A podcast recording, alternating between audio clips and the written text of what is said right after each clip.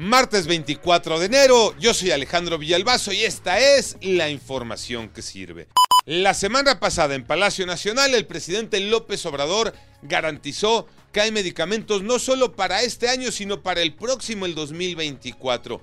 Pero no, hay organizaciones no gubernamentales que dicen que eso es mentira, que es una broma, que los medicamentos no llegarán a los enfermos. Aseguran que la compra de medicamentos se hizo tardía y que lo único que está garantizado es que habrá un retraso serio en su distribución. Martín Beltrán. Nuevamente, las promesas desde Palacio de Gobierno serán insuficientes para cubrir el desabasto de medicamentos en el país.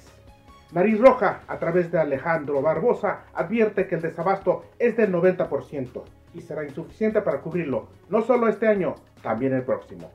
Cancún está lejos de ser un paraíso para los turistas. Iñaki Manero. Gracias Alex, todo es por la guerra que enfrentan taxistas contra conductores de Uber. Los que sufren esta pesadilla son los turistas, ya que los conductores de taxis tomaron el Boulevard Cuculcán, uno de los más importantes de la ciudad, y ocasionaron que los visitantes tuvieran que caminar para llegar al aeropuerto. Fue un caos total y no se ve en el escenario una solución pacífica. Desde Cancún, Carlos Mendieta.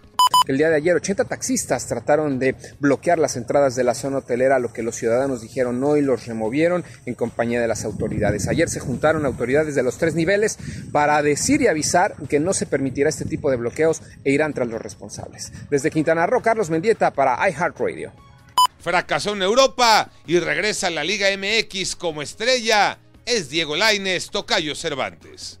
Así es, Tocayo. Diego Lainez regresa a México tras su fracaso en Europa con el Real Betis y en las ligas donde le dieron oportunidad y en los equipos donde nunca pudo consolidarse como titular. Los Tigres abrieron la chequera y pagaron 7 millones de euros. Sin duda una mala inversión para el Betis que pagó más de 14 millones de dólares.